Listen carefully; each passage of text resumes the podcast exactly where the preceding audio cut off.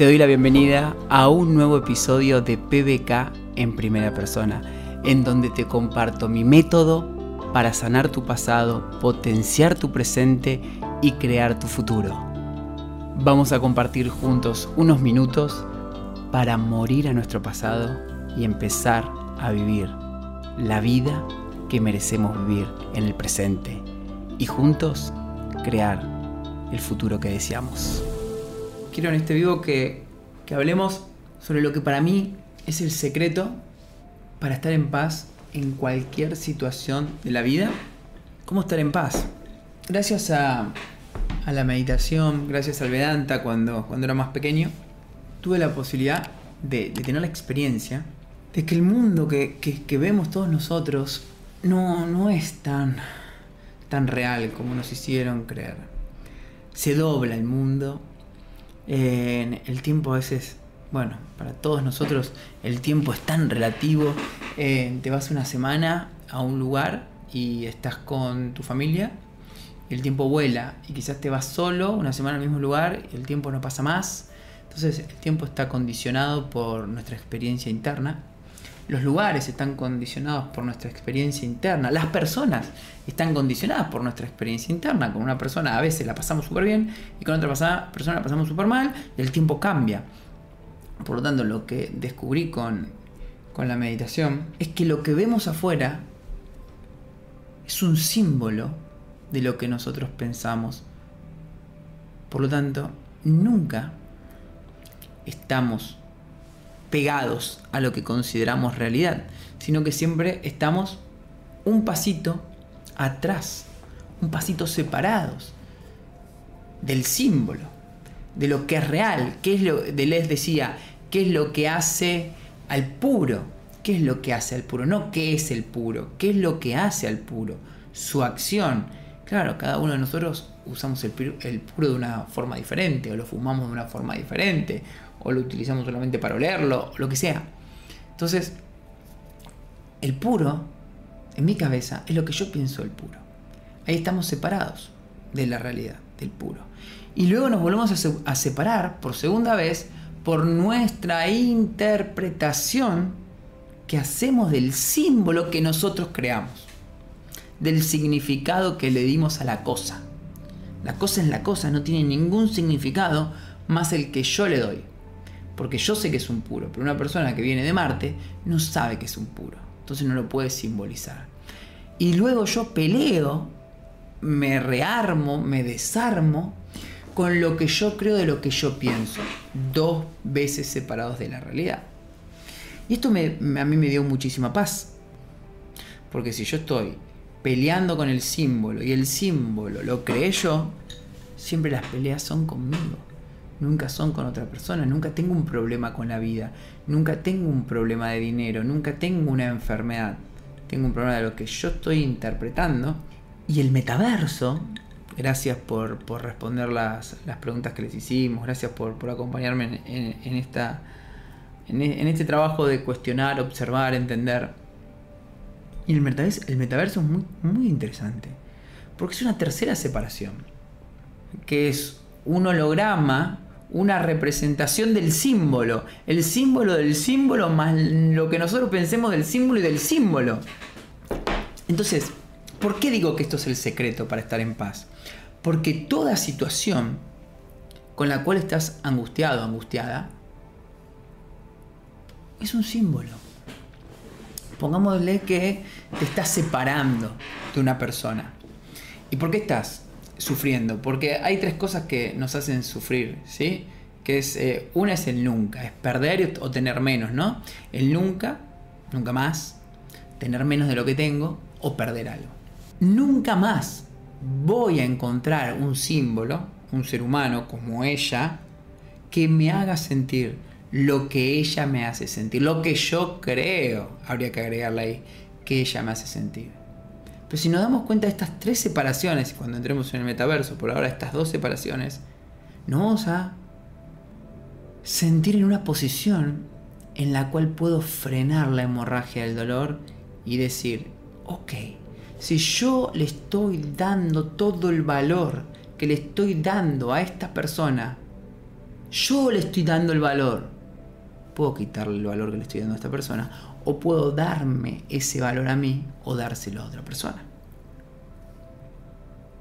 Y en el momento que tenés la capacidad de reconocer en el momento de dolor, en el momento de sufrimiento, en ese momento donde querés mandar todo a la mierda, tenés la capacidad de darte cuenta que estás sufriendo por símbolos dentro de tu cabeza,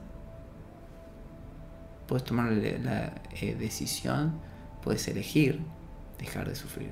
Cuando te das cuenta que estás sufriendo por símbolos que hay dentro de tu cabeza, puedes tomar la bendita decisión de elegir dejar de sufrir.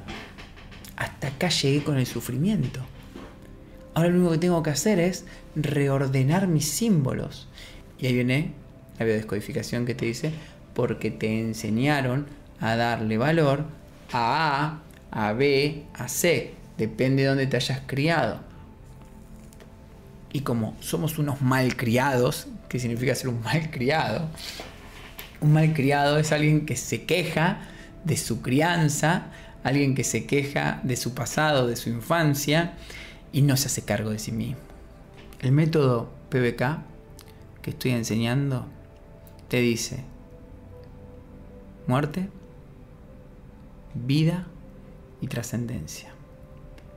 Muerte a tus falsas, permiso para decir falsas, creencias de que la vida tiene que ser como vos crees que tiene que ser. Muerte a tus expectativas de que los demás te tienen que hacer feliz. Muerte a culpar a los demás o a culparte por lo que está sucediendo. Muerte a las justificaciones de por qué no sos feliz. Muerte a las quejas de por qué los demás te joden la vida. Y vivir dentro de la ley de causa y efecto. Vivir dentro de las 10 leyes de la biodescodificación, sabiendo que la causa de todo lo que sucede sos vos. Los efectos que ves en el mundo hablan de tu realidad interna. Segunda ley, vivir en, el principio de correspondencia. Como es adentro, es afuera. Y como es afuera, es adentro. Vivir en el principio número 3 de vibración. Así como soy, es lo que atraigo. Así como soy, es lo que va a suceder en mi vida. Vivir en la inocencia, principio número 8 vivir en el propósito, para finalmente, para finalmente entrar en la trascendencia. Muerte a las viejas creencias, vida a nuevas creencias y trascendencia. Las diez leyes son una autopista hacia la trascendencia. Cuando compras este libro, no estás pagando las hojas y la tinta, estás pagando tiempo, estás ahorrando tiempo.